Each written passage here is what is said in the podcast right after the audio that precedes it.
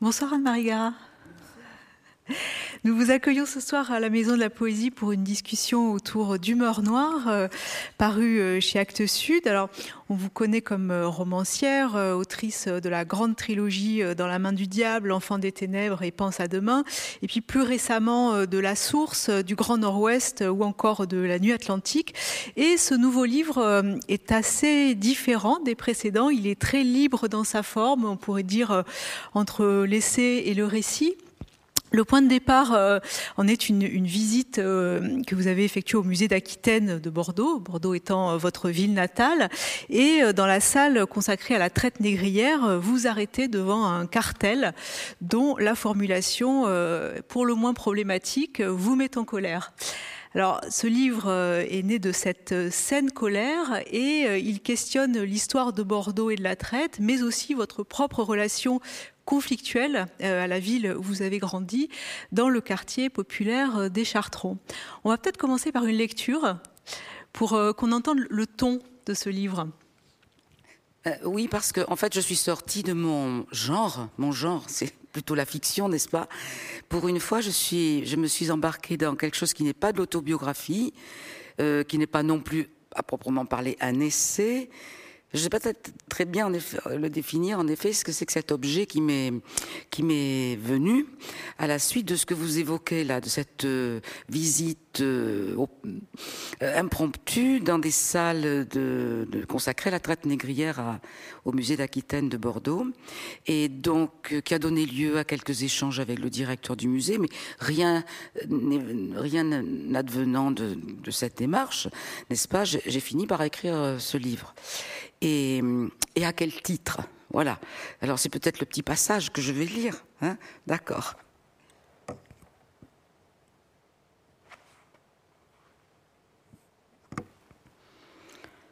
Ben oui, parce que échouant dans toutes les lettres et les échanges, etc., j'avais envisagé, mais ça c'est complètement délirant, d'aller faire une performance avec des amis devant le petit cartel collé au mur. Voilà.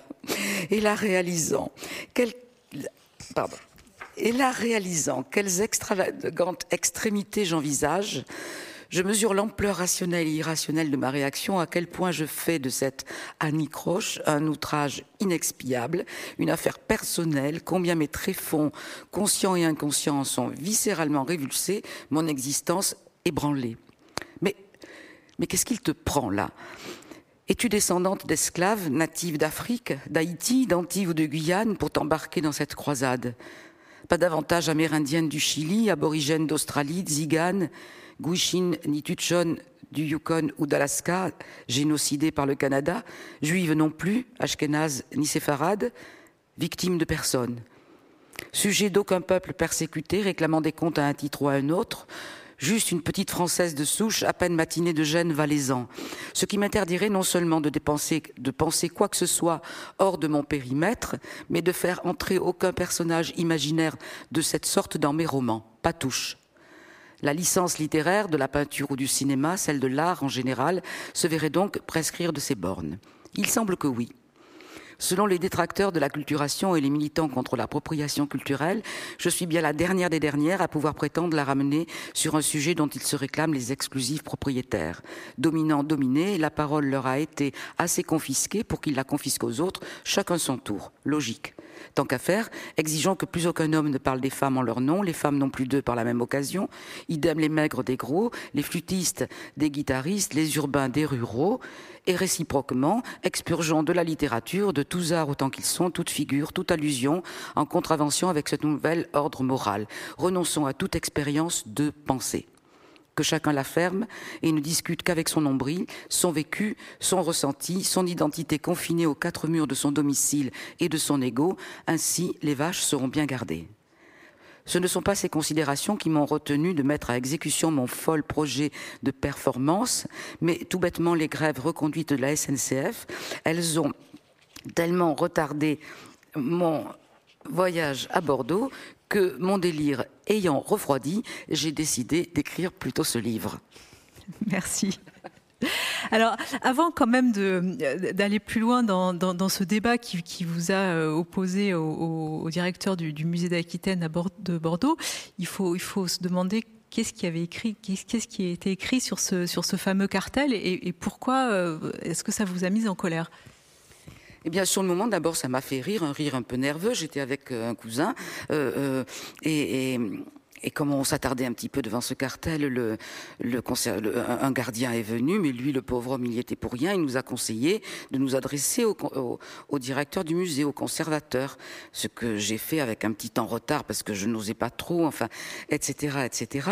Mais en fait, au-delà du directeur du musée, de l'instance euh, euh, responsable euh, du musée, je m'adresse, je pense, à toutes sortes d'autres interlocuteurs beaucoup plus, largement dans ce livre. Et, mais n'empêche que ça part de là. Ça part d'un petit texte de 500 signes, on peut se dire c'est trois fois rien, qui a une visée pédagogique, qui est supposé s'adresser tous les publics à la fois. Et bien sûr que c'est difficile de, s'adresser à des enfants, à des jeunes qui visitent le musée aussi bien qu'à une personne un petit peu plus informée, ou voire à un historien d'ailleurs qui visiterait le musée, etc. Bon, c'est multipublic le texte, donc on suppose qu'il a été pesé, qu'il a été mesuré. Euh, euh, or, le langage, le lexique euh, de tout ce texte je dirais presque, pas chaque mot, mais euh, euh, prête à, discussion. Euh, Donc ce texte qui était intitulé Noir et gens de couleur à Bordeaux. Noir et gens de couleur à Bordeaux au XVIIIe siècle. Et donc ils, suivent leur maître, ils viennent à Bordeaux, n'est-ce pas, puisque c'est le siècle des villégiatures, ils se déplacent. Bon. Et, et ils s'y installent et, et, leur afflux, et leur afflux, le mot est, contenu par heureusement par, enfin c'est pas mis heureusement, c'est moi qui rajoute, est contenu par une police des Noirs et, et, ils sont domestiques, ils sont euh, une, si vous voulez, une, une, une édulcoration et pour ce qui est du sucre, Bordeaux en connaît un rayon, n'est-ce pas? C'est une grande ville sucrière. Forcément, la, canne, la canne à sucre, c'est ce qui est cultivé dans les plantations en, tout premier lieu. Euh, cette manière d'édulcorer, de présenter comme euh, bon, ils sont bien tolérés, la cohabitation se passe bien. Euh, bon, bref, je cite tout ça un petit peu de mémoire, mais cette manière benoîte et de, de, de trahir l'histoire finalement, de trahir la rigueur historique m'a semblé plus que encore que allez un symptôme de la de la tendance de cette ville à, être dans le déni pendant très longtemps. Elle est, en train de un peu de, de, de remettre les choses à jour aujourd'hui d'ailleurs sous la poussée de d'autres exemples autour de Nantes, de La Rochelle et de sa et de sa sœur portuaire qui est, qui est Boston, qui est jumelé avec Bordeaux. Enfin bref, donc ça y est, quand même, Bordeaux a fait, du a fait un travail là-dessus, mais c'est il n'y a pas longtemps, hein. il y a une, disons, 10 ans, de 12, 12 ans. Euh, et donc, que des historiens aussi travaillent, hein, mais surtout des Toulousains, des, des, des Nantais, euh, plus que des Bordelais, même s'il y en a. Bon, donc, il y a, y a eu des avancées, mais qu'on trouve encore aujourd'hui, en, c'était en 2019, en 2019, un texte comme celui-là sur un mur de musée, je pense que ça euh, euh, soulève euh, de, de, des questions en profondeur des questions de la médiation, de la transmission, de l'éducation, de la conscience du présent, de la question du passé et de la manière dont il est raconté, pas simplement dans le roman national, dans le récit, disons, officiel qui nous est, qui nous a été transmis par l'école, enfin, etc. Et encore aujourd'hui.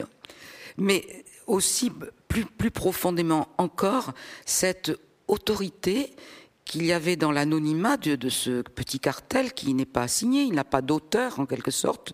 Son, autorat se légitime de la, du musée qui est autour, de la muséalité, pour euh, euh, transmettre, imposer donc cette euh, description du Bordeaux du XVIIIe siècle et des Noirs et gens de couleur, pardon, les métis qui y sont, les métis qui y sont présents.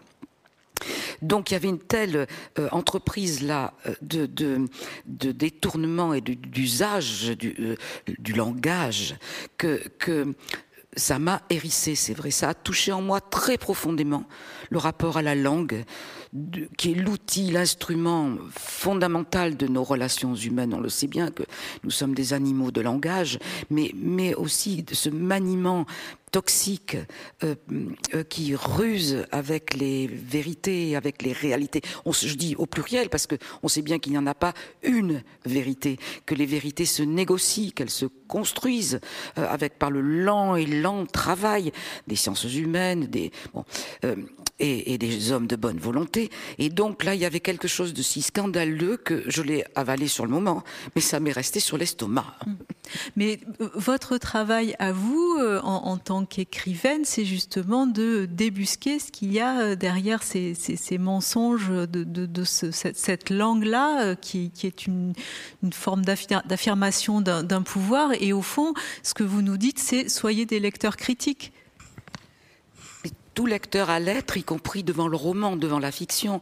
Euh, mais moi-même, j'essaie de l'expliquer dans le livre que justement l'écrivain est celui qui a sans doute le plus de mal avec les mots. C'est pas quelqu'un qui est bien avec les mots, qui les, qui les utilise comme ça parce qu'il serait doué de je ne sais quelle vertu ou de quel talent de, de, jongler avec les mots à son aise. Ça, c'est une conception, euh, comment dire, euh triste de, de, la littérature, que, que, que le, au contraire l'écrivain est en train de, de, batailler sans cesse avec les mots, comme, comme le, décrit, euh, le décrivent les poètes.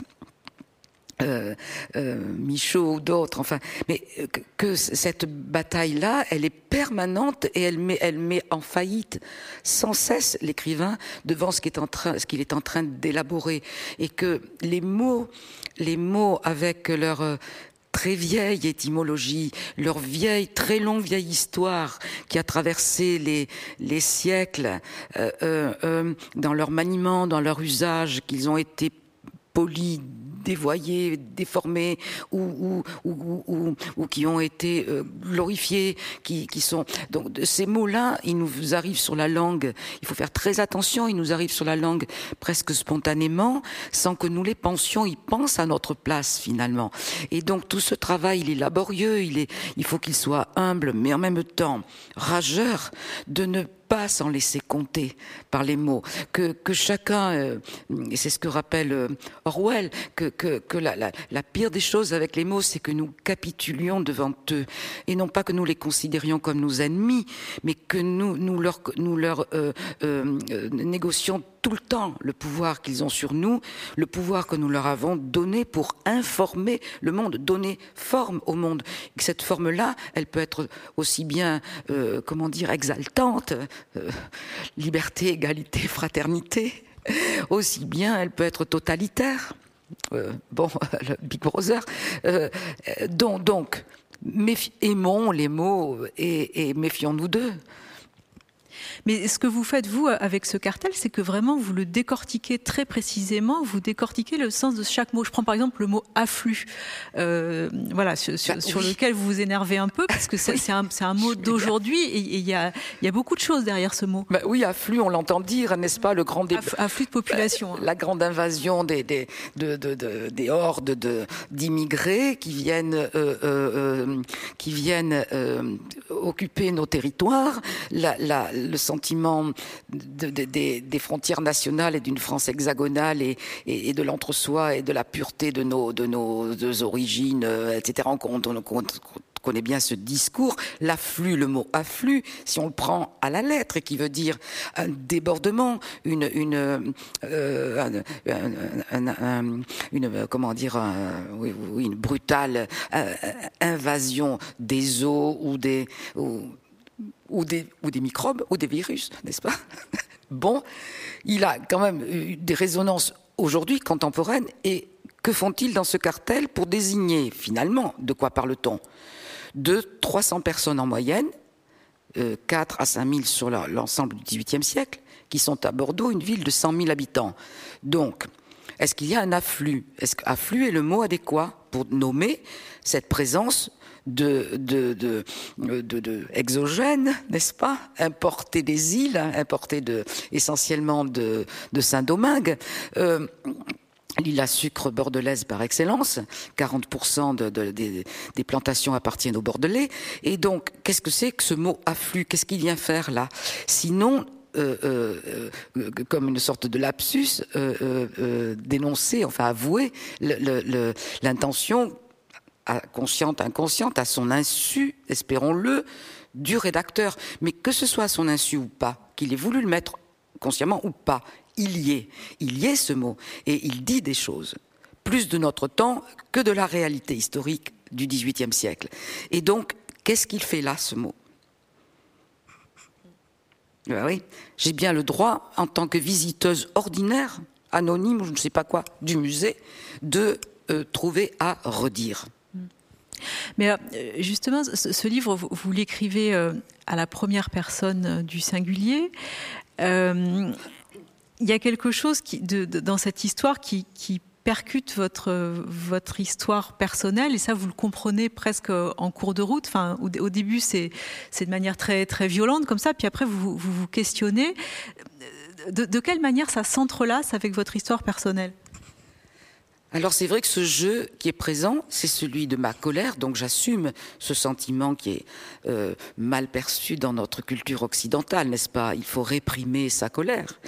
Encore que la colère, elle est aussi l'état colérique euh, du malade, du, elle est celui de la rage, de celui qui est mordu par le chien malade, abattez-le.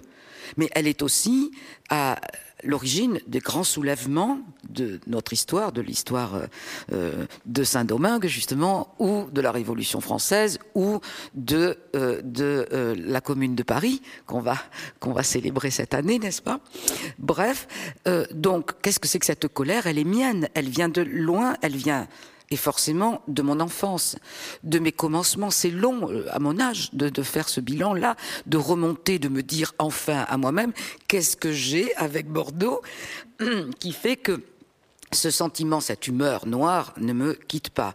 Et en effet, ça n'est pas le ressentiment d'une origine sociale modeste où la vie n'était pas facile. Mais moi, j'ai eu une enfance heureuse, avec des parents qui m'aimaient, dans un quartier populaire où il y avait une impasse formidable pour les jeux, etc., avec des petits voisinages et des, des bon.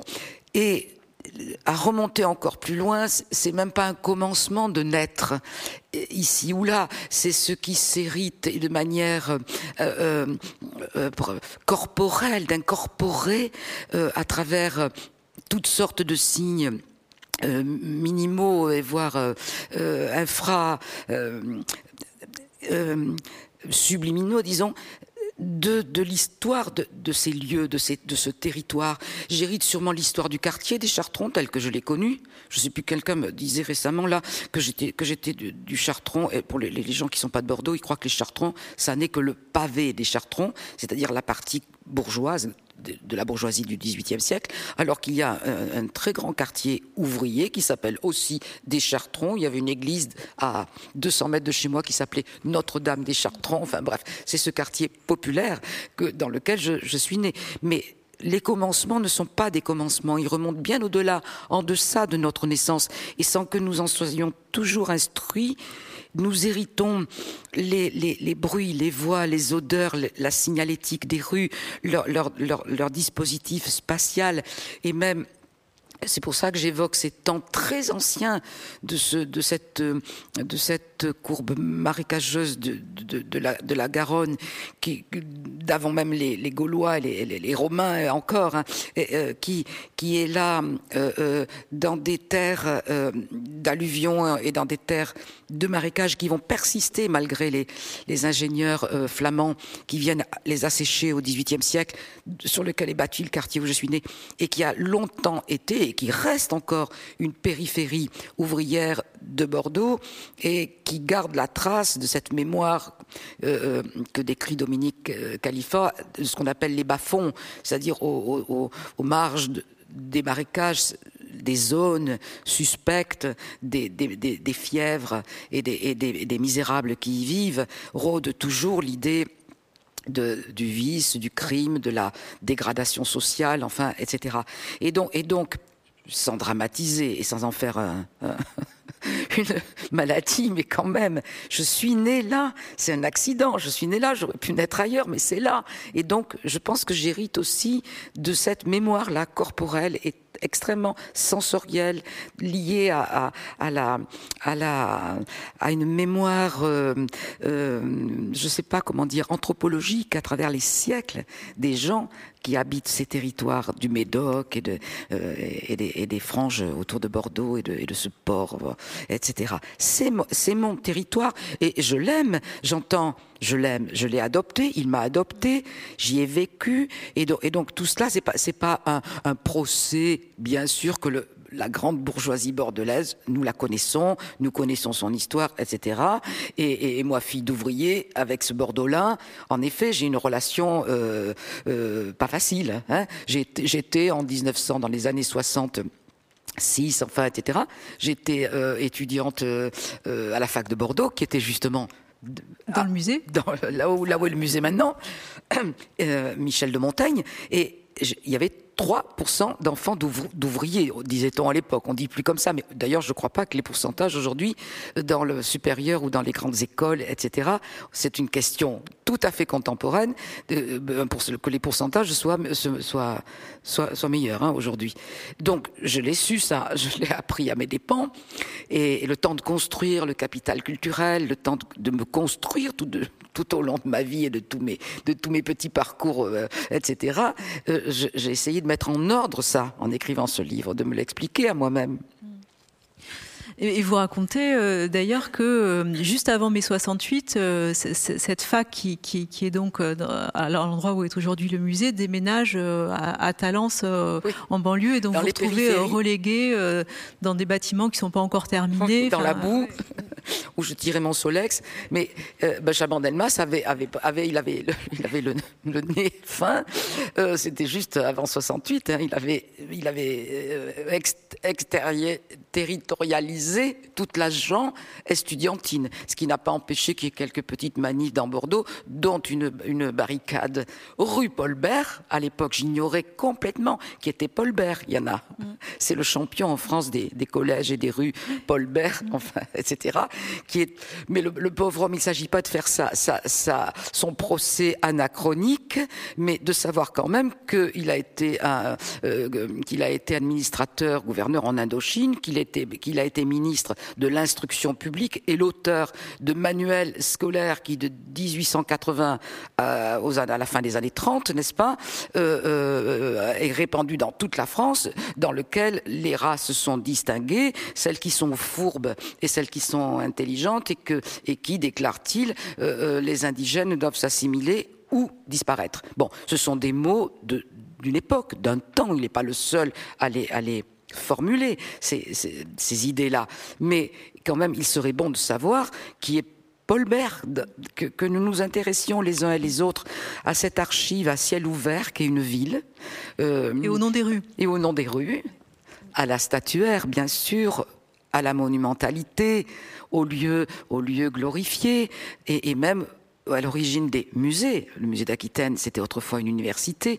Le, les entrepôts aujourd'hui, où on expose de l'art contemporain, et, c'est magnifique. C'est magnifique ce qui s'est fait là à Bordeaux, mais c'était un entrepôt de denrées coloniales euh, qui, qui, a euh, failli être détruit. Euh, on l'a sauvé à temps, on l'a réhabilité l'art vient toujours au secours de ces lieux de, de, de la mémoire ouvrière dans les, les, usines désaffectées du Nord et des, des, dans les manufactures ou les, les mines, etc. On trouve toujours là l'art pour venir restaurer une dignité à, des lieux de la de l'histoire ouvrière, n'est-ce pas? Et là, euh, euh, à Bordeaux, euh, bah, ce, magnifique bâtiment, d'ailleurs euh, formidable. Euh, aujourd'hui, on y voit de l'art contemporain très très bien. Mais enfin, sachons que sachons ce que c'était le, le, les, les et c'est devant les entrepôts-l'aînés que Bordeaux dresse enfin et parce que c'est un don, un cadeau d'Haïti, et un artiste haïtien la statue d'une esclave, Modeste Estas, donc euh, esclave d'un planteur et armateur bordelais. Alors justement, c'est peut-être intéressant de s'attarder un peu sur, sur cette figure de, de Modeste Testas. Ben oui, parce que en fait, elles sont connues des historiens de Bordelais. Elles sont citées ici ou là. Euh, moi, c'est pas moi qui ai fait le, la découverte et le travail d'archives, qui a extrait le, ben, des, des, des, actes notariés ou des, des, traces, enfin, de leur passage, de leur présence. Il y a ces deux femmes qui euh, émergent de l'anonymat général, massif et bon, de, de, la, de, l'importation d'esclaves à Bordeaux. Euh, et, et euh, Modeste Testas, donc, est euh, enlevé à 14 ans dans l'Éthiopie actuelle, sans doute, hein, sur, les, pistes de, l'esclavage arabe qui, lui, est, millénaire.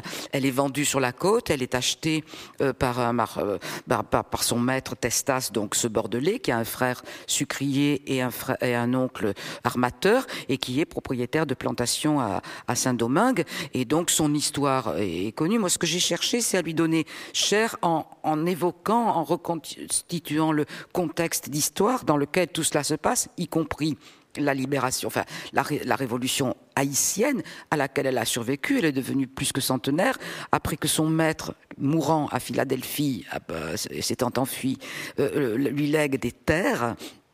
Ce qui peut apparaître d'ailleurs comme un privilège ou une, bon, un paternalisme sympathique. Enfin, euh, avant de mourir, il lui lègue des terres et il la, il la marie à son nègre de talent c'est comme ça que ça s'appelle. Hein. Et donc, elle a été même la mère ou la grand-mère, je ne sais plus, d'un président de la République haïtien. Elle a fini ses jours, donc très tardivement, propriétaire, ce qui n'était pas le cas très souvent des, euh, des, des bossales, c'est-à-dire des noirs importés d'Afrique, noirs noirs. Hein. Et elle, elle en est. Et donc, à la révolution haïtienne, il faut le savoir, parce que là aussi, il faut un peu mettre son nez là-dedans. Tout ne s'est pas réglé de manière idyllique, et la, la, la, la, réappropriation des terres par les, par les mulâtres, par les métis, sous, le, sous l'égide de, de Toussaint Louverture, a fait que, que les, les, les, esclaves sont restés esclaves, on pourrait dire. Hein. Bon, euh, même si leur statut avait légèrement changé dans la, dans la lettre, ils sont restés euh, sans terre, et, et aujourd'hui, on en voit les traces encore aujourd'hui en Haïti, comme on voit encore aujourd'hui le reste de cette dette que en 1800 euh, dans les années 30, 1830, la France impose euh, de dettes où les, esclaves rachètent pendant un siècle. Hein, ils en paient les intérêts jusque, jusque en 1960, je crois, euh, euh, de cette dette colossale, où c'est le, le seul exemple où des esclaves ont racheté à leur maître pour les dédommager, ont racheté leur liberté. C'est quand même bon. Elle est contemporaine de tout ça. Elle a sans doute payé, elle aussi, Modeste Testas, pour sa liberté. Donc il y a elle et il y a Marie-Louise Charles, qui est une autre figure, elle, à mener euh, les, archives de, de notariales euh, où elle apparaît, c'est que euh, elle devient propriétaire d'un immeuble de deux étages dans, un quartier bon un petit peu périphérique, mais quand même aujourd'hui qui est, auprès du jardin public, elle peut pas, à l'âge qu'elle a, fille d'esclave, avoir l'argent pour s'acheter. Elle, bien sûr, elle est accompagnée, ou plutôt elle est, elle est parrainée par, euh, par celui qui signe à sa place, n'est-ce pas? Et elle reste à Bordeaux. On a quelques traces d'elle euh, au-delà de la Révolution, de le dernier recensement euh, de Fouché en 1807, signale encore sa présence, mais là, elle a dégringolé dans l'échelle sociale. Elle est lingère, elle, elle vit seule. Bon, bon on sait pas, on n'a plus de traces d'elle, si vous voulez. Mais en fait, ces deux silhouettes de femmes, ce sont des femmes qui ont laissé trace dans les archives bordelaises, sont intéressantes à étudier parce que pour le reste, tout ça, tous sont ou quasiment tous sont restés des anonymes. Mais quelle est la spécificité de, la traite négrière euh, à Bordeaux? Elle est alors, et je sais bien que il y a des tas de débats là-dessus parce que euh, Bordeaux a moins pratiqué la traite triangulaire, c'est-à-dire celle qui consiste à partir des ports européens, à aller se fournir en esclaves en Afrique, à les transporter, euh, à les déporter dans les îles euh, Caraïbes, et et ensuite à revenir euh, dans les ports euh, français, enfin anglais, euh, Amsterdam, etc., avec des denrées, particulièrement du sucre, du tabac, et, bien sûr des, des, épices, enfin bon. Et, mais ça, c'est la traite triangulaire, qui est très coûteuse, très dangereuse, peu rentable, avec beaucoup de déchets, j'entends, 30% de morts dans les cales des, des, des, bateaux négriers qui sont de véritables prison flottante. C'est une, c'est une, on ne, on ne, sait pas assez tout ça. même au musée, vous voyez, il y a, un cartel qui présente une affiche sans en donner la, sans la contextualiser, qui en fait, c'est ce qui a mis le feu aux poudres par un, un jeune pasteur de Liverpool qui découvre l'horreur, enfin, l'ignominie de la, de la, du transport. D'ailleurs, c'est ça plus qui le scandalise que, de, que, que, la, que l'esclavage lui-même. Il n'est pas anti-esclavagiste, alors que les abolitionnistes commencent déjà à hein, les amis des Noirs, enfin, etc. en France, et voilà. Mais lui, il est scandalisé parce qu'il tombe sur un plan de navire négrier qu'il va afficher. C'est un lanceur d'alerte, hein, Clarkson. voilà. Et il est devenu, il y en a d'autres hein, de ces plans on en connaît à Nantes d'un capitaine qui avait, ils, avaient besoin tous, avec, les entrepôts, comment on range les nègres, la marchandise euh, entassée à, à 1 mètre 30 de, hauteur des entrepôts euh, euh, avec 40 cm en tranches comme ça les uns contre les autres, le tout étant de, pour le tonnage, de remplir au maximum le bateau pour sa rentabilité, etc. Tout ça, c'est très compliqué à mener, la traite triangulaire. Donc, les Bordelais on en menait quelques-unes sur leurs 400, je ne sais plus, 70 et quelques euh, expéditions euh, euh, négrières, mais ils ont surtout pratiqué la droiture, c'est-à-dire direct, Bordeaux, Bordeaux Saint-Domingue ou, ou, la Guadeloupe, et retour, laissant acheter la main-d'œuvre euh, serve par euh, localement aux Anglais, aux, Hollandais. Évidemment, il y a des tas d'histoires là-dessus, des questions de marchands, parce que le libéralisme, à ce moment-là, euh, débat de ces questions, de la rentabilité du commerce, et, le nègre en fait partie comme une marchandise. Hein. C'est un bétail ou bon, c'est un bien meuble, donc qu'on achète, qu'on revend, qu'on et qu'on taillable et corvéable à merci et, persécuté bien sûr et, des, et, torturé et, puni enfin de, de, manière euh, avec des violences inouï d'ailleurs dont, on peut se dire que l'esclavagiste, si euh, cultivé qu'il soit, ayant des marines chez lui, et lisant Rousseau et, Montesquieu, ou lisant les, philosophes des Lumières, est capable de euh, euh, d'accomplir ou de laisser accomplir par ses par employés, par les maîtres de culture, de tels de tels délires de violence, n'est-ce pas? Donc, la question de la traite en droiture ou en, triangle, aurait tendance à dire qu'au fond, droiture, c'est un petit peu plus vertueux, quoi. On se salit pas les mains à aller acheter des esclaves, à les marquer au fer, à les, à les embarquer dans les, dans les soutes, enfin, etc. On se salit moins les mains. Euh, euh, Bordeaux a davantage, oui, en effet, mais pas pour des raisons vertueuses, parce que Bordeaux est un port plus commercial, négociant que aventureux. L'aventure des mers, c'est Saint-Malo, c'est La Rochelle, c'est Nantes. Enfin, ce sont des ports bretons, etc., qui, avec les les étonnants voyageurs qui partent sur les mers, qui, ont l'esprit d'aventure. Les Bordelais ne sont pas aventureux, ils sont commerçants. Euh, le commerce et la navigation majuscule sont les deux déesses tutélaires de Bordeaux en statue euh, euh, sur les colonnes rostrales qui dominent le fleuve, qui dominent le port, n'est-ce pas, et qui sont en effet commerce et navigation, mais pas d'aventure. Vous employez le mot nègre? Oui, je l'emploie et je, ne lui mets ni guillemets, ni italique, euh, ni, euh, ni d'ailleurs de majuscules, qui sont toutes sortes de, moyens, euh, disons, en gants blancs, pour éviter de prononcer ce mot qui aujourd'hui nous brûle la bouche. Tant mieux, tant mieux. Moi, je l'emploie de cette manière dans un contexte de, mon livre ou dans un contexte de communication quand il est référé à l'usage tel que les armateurs, quand je dis que les, armateurs achètent des nègres, parce que c'est leur langage. Et c'est là que d'ailleurs est né le, racisme euh, de cette euh, euh, définition de la personne humaine noire, nègre, assimilée à du sous-homme. C'est de là que naît le racisme, et pas le contraire. Hein.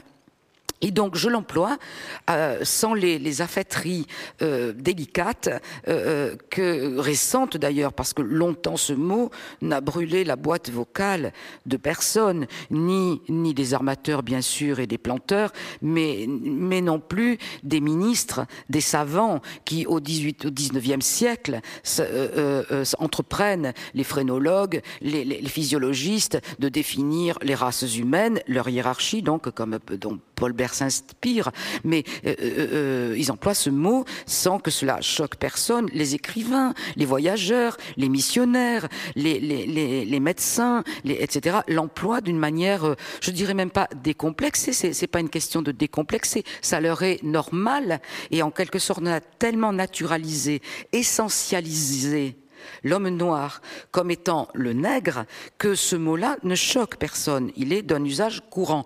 Donc, quand je l'emploie de cette manière-là, c'est dans, mon livre en tout cas, et, ou dans la conversation, quand il se réfère au contexte de cet usage-là.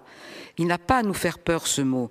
Et d'ailleurs, bon, Aimé Césaire et, et, et voilà, l'ont, se le sont réappropriés par une sorte de retour, euh, de retour à l'envoyeur, hein, qui, qui, fait que, euh, en assumant justement ce qui a été infligé euh, l'homme le, le, noir ou le métis, puisque gens de couleur, n'est-ce pas? Gens de couleur, rien que le mot couleur d'ailleurs, le fait que la couleur soit, soit un, signe de, distinction euh, en, entre les, êtres humains est né là. La couleur comme moyen, comme critère de, de, de hiérarchisation et d'avilissement, donc de dégradation, et jusqu'à conduire à l'extermination ce qui a été conduit au XIXe siècle euh, dans, tout l'empire colonial africain en particulier, euh, où les, déclarations, en particulier des, militaires euh, allemands, italiens, mais également dans, le langage comme Paul Bert, etc., il s'agit d'éradiquer on veut de l'espace vital et donc on tue en masse avec des camps de mort, avec avec de la bon, ça, ça appartient à notre histoire ça. Il va falloir les Allemands commencent à le revisiter, les, Anglais aussi de, de, de, de, ce qui s'est passé dans, dans le second empire colonial donc du, du 19e siècle. Et donc et donc c'est là que le mot nègre euh, de, dans son essence même de mots de, dans ce qu'il véhicule de si avec avec toute la charge de, de, de sang et de crimes qu'il qui a forgé, n'est-ce pas? Comment il a été forgé ce mot-là?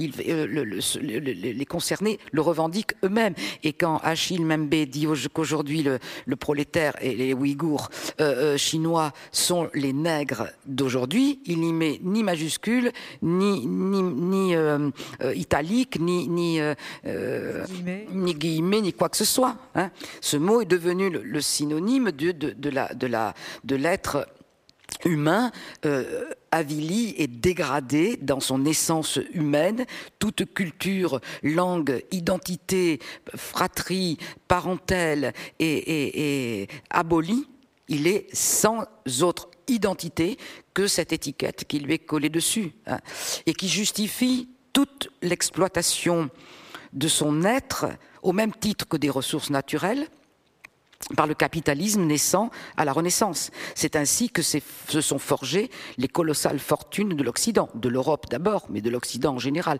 Des, fortunes du capitalisme, elles viennent de là, de cette exploitation d'une humanité dégradée, euh, qui, au même titre que les ressources humaines, on en voit les résultats aujourd'hui de cette course euh, folle, suicidaire en avant, d'une exploitation euh, au profit, pour le profit, sans limite des ressources naturelles et des ressources humaines. On, tout on, se tient. Tout se tient, mais c'est exactement ce que, ce que j'allais dire. Parce que parfois, on, on, vous lit, on a l'impression que vous digressez, et en réalité, euh, c'est comme une multitude de, de, petits ruisseaux qui, qui, se jettent dans un fleuve, et, et, au fond, on voit que tout se tient. Et oui, tout se tient et jusqu'à, vous voyez, pendant que j'étais en train de finir ce livre, euh, l'assassinat de George Floyd arrive comme une espèce de, de, de, de, de nouvelle sidérante. Et je dirais presque j'en ai eu un orgasme euh, historique, on en a un par siècle, quand je vois à la télé les, militants de, de la Black Lives Matter basculer Colston, l'armateur de Boston dans l'eau. Là, je me suis dit, enfin, si vous voulez, enfin il se passe quelque chose là, c'est-à-dire que de très loin, la mort de George Floyd réveille, réveille ce sur quoi nous, occidentaux, européens, disons, nous nous sommes endormis. Que fait la statue de Colston au centre de Bristol, euh, mais celle de Colbert, etc., sinon de marquer et d'être honorés et d'être glorifiés comme des, personnages qui dignes de mémoire, appartenant au patrimoine. Bon, alors bon, dans un mouvement de colère et de manifestation, moi, j'ai toutes les indulgences pour les déboulonnages de statues, de la, statue de Colston, si vous voulez. Bon, une fois qu'on a un peu apaisé ça, c'est aberrant, c'est absurde, je veux dire. On n'a pas à, effacer par une espèce de révisionnisme ou voire de négationnisme de notre histoire, de la réécrire en la nettoyant tout le temps. C'est pas possible. Mais c'est même très dangereux. On peut expliquer. Hein? Mais on peut expliquer. Mais on peut expliquer. On peut apprendre. On peut éduquer. On peut transmettre. Il y a toutes sortes de moyens d'identifier le nom des rues, d'identifier les statuts. Colbert a été un très grand législateur, un très grand homme de, comment, un très grand penseur politique. Il est aussi dans son époque, et parce qu'il appartient à ce monde, le, concepteur, parce qu'il y en a eu d'autres, euh, tout jusqu'en 1848, jusqu'à l'abolition définitive de l'esclavage, d'autres versions, mais il est l'auteur du Code noir. Et donc, on ne peut l'ignorer.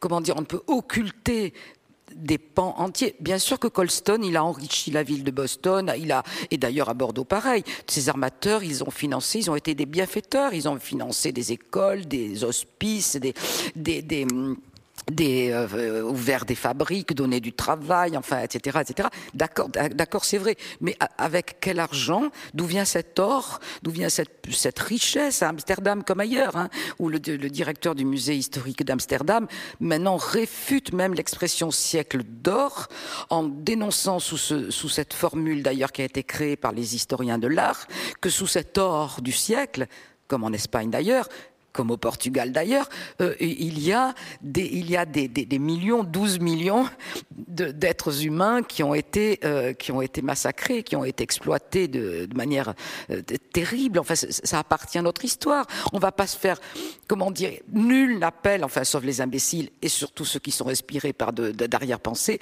à la repentance. Mais enfin, qu'est-ce que c'est que ce truc d'abord qui vient du vocabulaire religieux, de se battre la coulpe pour pour pour se repentir, demander pardon. Qu'est-ce que c'est que toute cette, euh, de, toute cette euh, euh, idéologie là, dans laquelle on veut nous enfermer Il n'y a aucune repentance à regarder notre histoire, celle des Romains, comme celle de, de, l'Antiquité égyptienne, comme celle de, médiévale ou celle d'il y a trois siècles, etc. On se repent de rien. C'est pas une repentance. On n'est pas les criminels des crimes de nos pères, mais nommer crimes contre l'humanité, comme l'a obtenu euh, Madame Taubira, euh, euh, c'est quand même assigner à à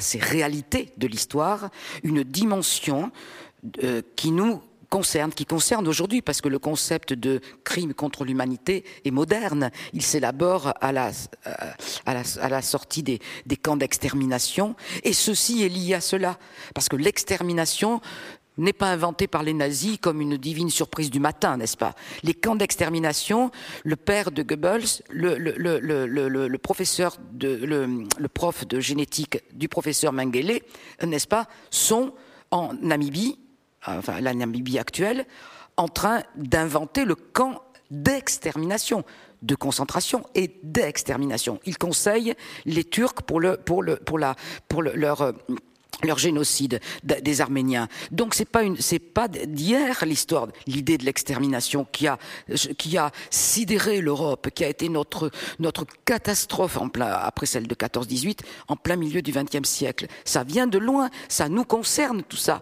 Et donc, et donc je pense qu'il y a là, oui, tout se tient tout se tient. Mais, mais vous racontez d'ailleurs euh, comment vous euh, avez pris conscience euh, des, camps de concentration. Donc vous êtes né en 1946. Oui. Et, c'est en regardant Nuit et brouillard que... Ah ça, ça a, été le, ça a été la déflagration de ma génération quand à 16 ans, on s'est pris dans la figure l'écran brûlant de, de, Nuit et brouillard, qui à ce moment-là commençait à être diffusé par les ciné-clubs, n'est-ce pas Qui n'a pas été, comme Jack Lang l'a obtenu ensuite, diffusé publiquement à la télévision, je ne me rappelle plus à quelle date, mais bon, là je découvre d'où ça vient, qu'est-ce que c'est. Euh, je crois qu'on n'imagine peut-être même pas aujourd'hui à quel point ma génération qui sortait juste de la guerre, qui ne connaissait que la paix, et comme dit Serge Danet, la guerre nous a foutu la paix, mais au sens le plus euh, trivial et le plus propre et figuré, n'est-ce pas? Nous l'avons, avons à l'encaisser cette paix. Qu'est-ce que nous en faisons? Qu'est-ce que c'est que cette paix? La paix, c'est dans mon quartier des, maisons en ruine, envahies par les ronces, les orties. C'est que j'entends parler vaguement de gens qui ont été raflés dans la rue. Il faudra que j'aille éplucher, presque 50 ans plus tard, la liste de Serge Klarsfeld des, juifs déportés de, Bordeaux pour apprendre qu'il y avait bien, oui, une Édith Rousseau dans ma rue qui a été arrêtée au neuf de la rue Marsan dans ma rue, enfin, etc. Ces, indices qui viennent inquiéter une adolescence, auquel personne ne donne, forme ni réponse. D'ailleurs, sur quoi on ne pose même pas de questions. Mais quoi Qu'est-ce qui s'est passé là? Qu'est-ce qui est arrivé? J'arrive, moi, juste il y a 15 ans. Je suis né depuis 15 ans, 14, 15 ans. Qu'est-ce qu'il y a eu juste avant là? Personne n'en parle. Les livres d'école n'en parlent pas. Les parents à peine. Bon, il y avait des bombes, il y avait, on manquait de charbon, etc., etc. Mais il y a, des, toutes sortes d'indices qui clignotent. Je crois que c'est vrai pour tout le monde, qui nous informent beaucoup plus que nous ne le croyons euh, de, des réalités de notre temps, de ce qui est autour de nous et qui est en lien avec le passé. Donc c'est comme ça que j'ai appris petit à petit l'histoire de ma ville, qui a quand même été la ville, la, capitale de la défaite, honteuse, euh, où Pétain se réfugie, etc., etc., comme en 70, comme en 14. Bon, Bordeaux, c'est la ville. Voilà, parce que c'est aussi, ce, passé-là que, Bordeaux met un peu sous, sous C'est la ville la plus collaborationniste de France, euh, avec Papon, avec le procès à, à, contrarier, à froisser certaines susceptibilité. Mais enfin, heureusement qu'il s'est tenu à Bordeaux. Le préfet Sabatier, etc., et toute sa clique, c'était, se sont, ont, ont avec grand zèle pour appliquer, même au-delà de ce que les nazis leur demandaient, y compris donc les enfants et même des bébés de trois mois, se sont retrouvés à la gare Saint-Jean pour partir euh, dans les convois euh, vers les camps de la mort. Et, et donc, c'est Bordeaux, ça aussi. Comment voulez-vous faire l'impasse là-dessus? Et croire que tout est cloisonné, que que tout cela ne se tient pas. Quand je suis euh, ado, enfin jeune étudiante, il y a tous les ans le bal des Navalets à Bordeaux. Ils, sont d'un chic incroyable. Mauriac les décrit déjà d'ailleurs. Ils sont, euh, ils sont, ils ont un prestige fabuleux dans cette ville, mais ils appartiennent à, la, tradition médicale du XIXe siècle, qui, en même temps que le pasteurisme, a apporté toutes les, les recherches fabuleuses dont nous bénéficions encore aujourd'hui contre les fléaux euh, euh, microbiens, etc. Et, et, la, et Yersinia pestis de, de Yersin, donc, etc. Ça, c'est Pasteur. Mais en même temps, c'est l'abord une conception hygiéniste de l'espèce, de la race, n'est-ce pas, dont nous allons bénéficier avec l'éradication de toutes les, de tous les, d'abord des, des, des, malades mentaux, des, etc., des, des, handicapés, puis ensuite des juifs. Enfin, bon, tout ça, tout ça se tient. L'hygiénisme du XIXe siècle qui s'élabore dans les écoles de médecine et en particulier dans les, les, écoles navalaises, mais aussi bien de, de, de, Saint-Malo, etc., dont sont issus, enfin, des, des, des écrivains aussi, hein. euh, euh, de là, euh, en fait, ils sont persuadés sans doute de, leur, de la vertu qu'il y a à aller soigner euh, les miasmes des, des, des empires, n'est-ce pas Que évidemment, ils sont, euh, ils collent leurs leurs amis beaux pauvres colons qui, qui, les, qui les attrapent. Il faut bien les soigner, mais mais il y a là derrière le rôle des médecins. D'ailleurs, quand on lit, par exemple, la biographie de Rimbaud, le nombre d'écrivains, de, pardon, de médecins et de ces, explorateurs improvisés, là, soleillés en particulier, qui croisent la route de Rimbaud, il, en croise partout en haut dans les coins les plus reculés d'Abyssinie. Ils sont tous là, les missionnaires, les médecins, les explorateurs, les, les, et, les, et les marchands Qu'est-ce qu'il commerce Rimbaud comme un euh, bon petit paysan? On a, si vous voulez, on a, euh, enfin les, les, les Rimbaudâtres. On fait une aventure métaphysico-poétique de, l'histoire de Rimbaud là-bas. Euh. Mais, mais en fait, peut-être qu'il faudrait un petit peu commencer à l'envisager sous cet angle-là, non pas héroïque, qu'il est tout simplement un fils paysan d'Ardennes et que comme son père est parti conquérir l'Algérie, comme son frère est militaire dans les Biribis, dans les colonies pénitentiaires épouvantables, hein, qui existent déjà au Maroc, en Tunisie, en Algérie, etc. Et, le frère euh, Arthur, ben, il part lui aussi euh, faire du business. Il, négocie, hein, il trimballe des. Bon, on sait ce qu'il fait, quoi. Bon, comme comme tellement de, de, ces blancs qui sont là à ce moment-là dans cette euh, zone de l'Afrique et comme ailleurs, comme au Congo. Bon, c'est l'époque, c'est l'époque. Pour revenir au, débat que vous avez eu avec le, directeur du, musée d'Aquitaine, euh, ça questionne vraiment l'histoire des représentations et l'histoire de la, de la, muséologie, l'histoire du musée. Qu'est-ce que c'est que le musée et quel instrument euh, c'est? Vous dites qu'il y a une, une, révolution de la muséologie à peu près dans les années 70 et que cette révolution, euh, elle a du mal à arriver jusqu'au musée de Bordeaux notamment. L'histoire du musée aussi m'intéresse D'abord parce que mon chemin pour aller à la bibliothèque enfantine, une des premières euh, euh, bibliothèques publiques ouvertes à Bordeaux, juste après la guerre, donc, euh, longe, je passe devant le musée d'histoire naturelle, qui lui-même a une histoire, d'ailleurs comme la plupart de ces musées, liés au XVIIIe siècle, euh, aux botanistes, aux, curiosités de la, qui viennent des studiolos, des, des cabinets de curiosité plus anciens, n'est-ce pas, de la Renaissance, etc. Comment se sont constitués les musées des sciences naturelles et des sciences humaines, dans lesquels département d'ethnologie, d'anthropologie. On finit par voir apparaître des squelettes de, curiosités de, de, de, Bornéo ou de Patagonie, n'est-ce pas, qui finissent par aboutir là, comme des, les, les, boîtes crâniennes, les, les, les, squelettes déboîtés qui sont dans les laboratoires et dans les sous-sols de tous ces musées, y compris du musée de l'homme, n'est-ce pas, à Paris, etc., et qui aujourd'hui euh, ont évolué, bien sûr, et heureusement, avec leur temps, avec leur époque. Mais enfin, les, les fondements de ces musées-là, c'est ça. Et de même, les musées qui vont s'ouvrir à ce moment-là, des curiosités venues des, empires, venus des, qui, qui, qui encombrent les musées, les, aussi bien les, les, les, greniers que les salons bourgeois d'une, de toute une élite de la navigation, du commerce et de la navigation, n'est-ce pas, qu'il y a des, des, des animaux empaillés, mais aussi bien des saguets, des masques, enfin bon et qui emplissent nos musées. Plus d'un million et demi de, pièces, euh, c'est ça le musée Jacques Chirac aujourd'hui, qu'on appelle plus des arts premiers. Premiers de quoi? Premiers d'où? Historiquement, euh, ces objets sont plus tardifs que ceux du Louvre, hein, que, certains du Louvre, euh, et, d'autres sont bien plus anciens aussi, que précolombiens. bon, et tout ça. Donc cette matière première, heureusement, l'a évacuée maintenant. Il s'appelle le musée du Quai Branly Jacques Chirac, dont le directeur, en même temps que l'assassinat de George Floyd, était annoncé l'arrivée de Casantréo, à, à ce monsieur de, de, de, Nouvelle-Calédonie, donc Kanak, qui vient, qui est directeur du musée maintenant. Mais et la question des, de l'origine de cette euh, de ce patrimoine qui a été euh, patrimonialisé et, et, maintenant qui est considéré comme propriété inaliénable, mais pas simplement en France, partout dans, en Occident, aux États-Unis, partout les grands musées d'anthropologie, celui de Vancouver avec tous les artefacts amérindiens que Boas y a, y a importés, n'est-ce pas? Les plus, plus riches au monde de, tous les tous les artefacts, enfin les, les totems, etc. De, sublimes des des des, des, des, Haïda, ils sont à ils sont à Vancouver, au musée de Vancouver. Euh, euh, et, et, donc Qu'est-ce que c'est que ça? Commencer à s'interroger là-dessus? D'où ça vient? Comment c'est arrivé là? Par quel...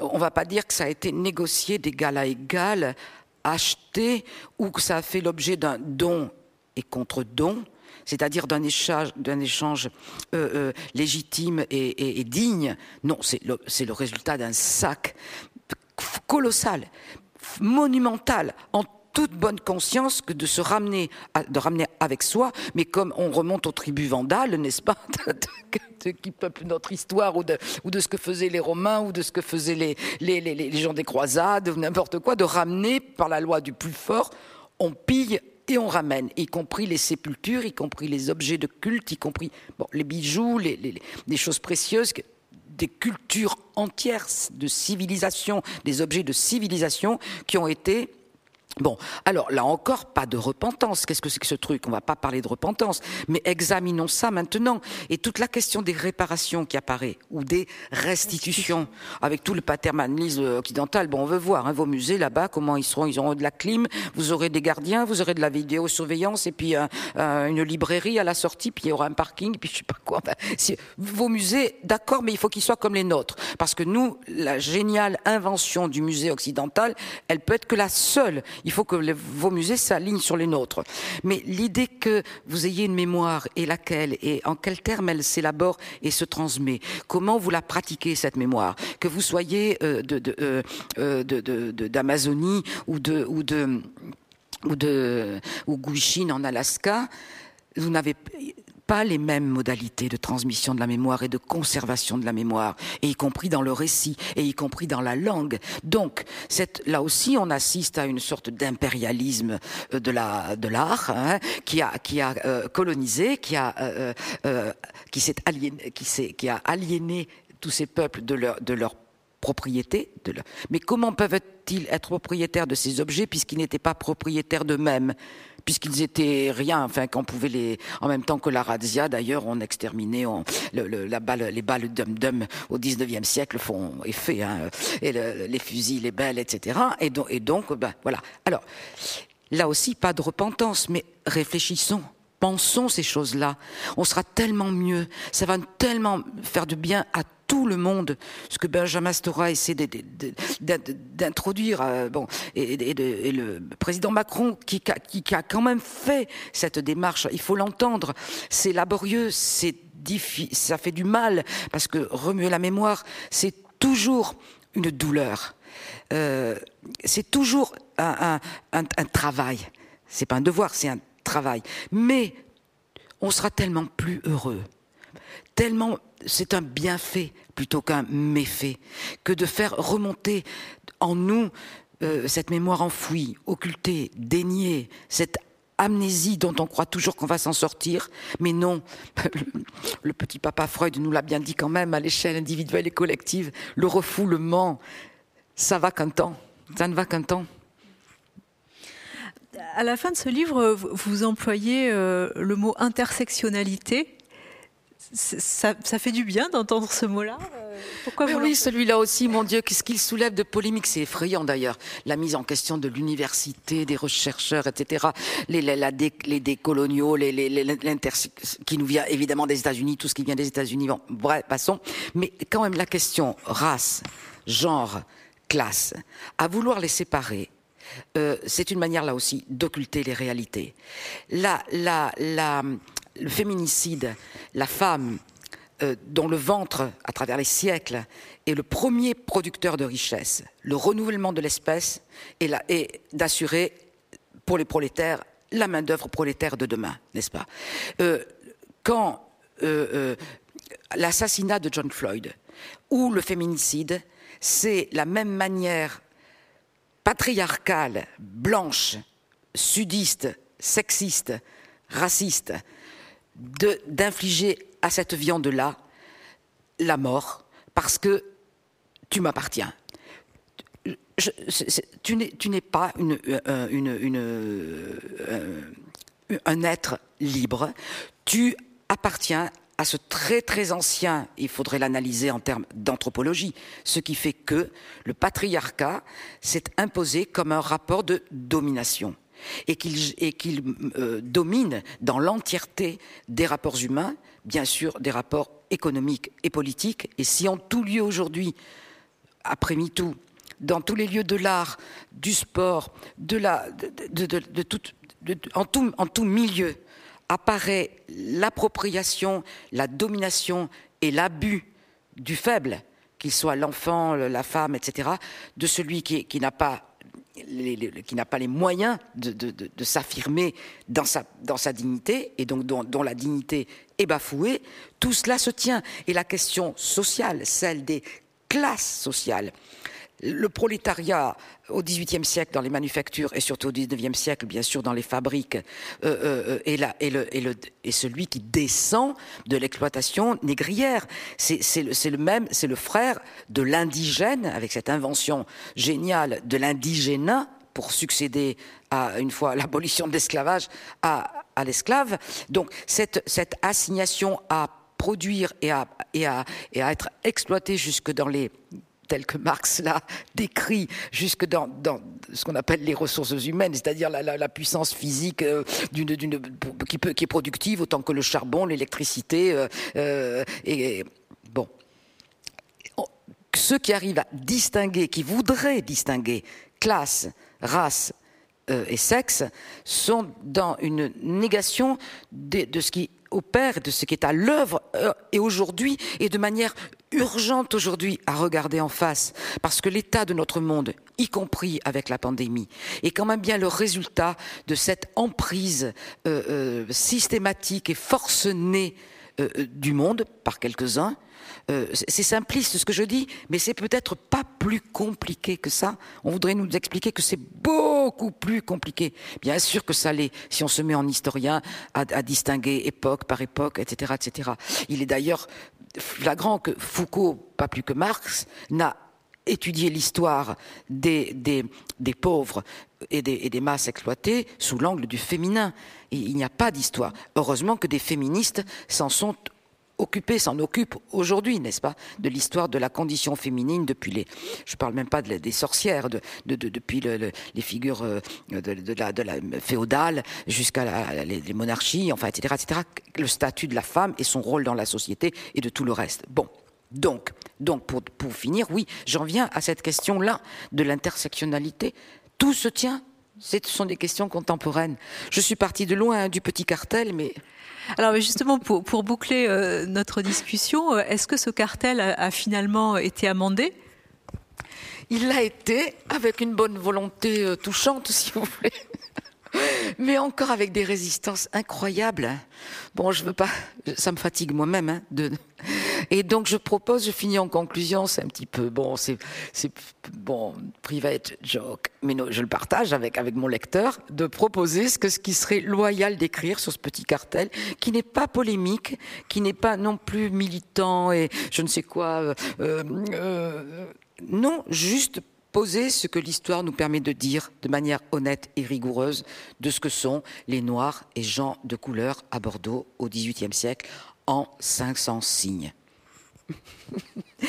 Et euh, nous invitons euh, ceux qui nous regardent euh, à, lire votre livre pour justement découvrir ce, ce, petit cartel revisité par, par vous. Merci beaucoup Anne-Marie Gara. Merci Sophie Joubert.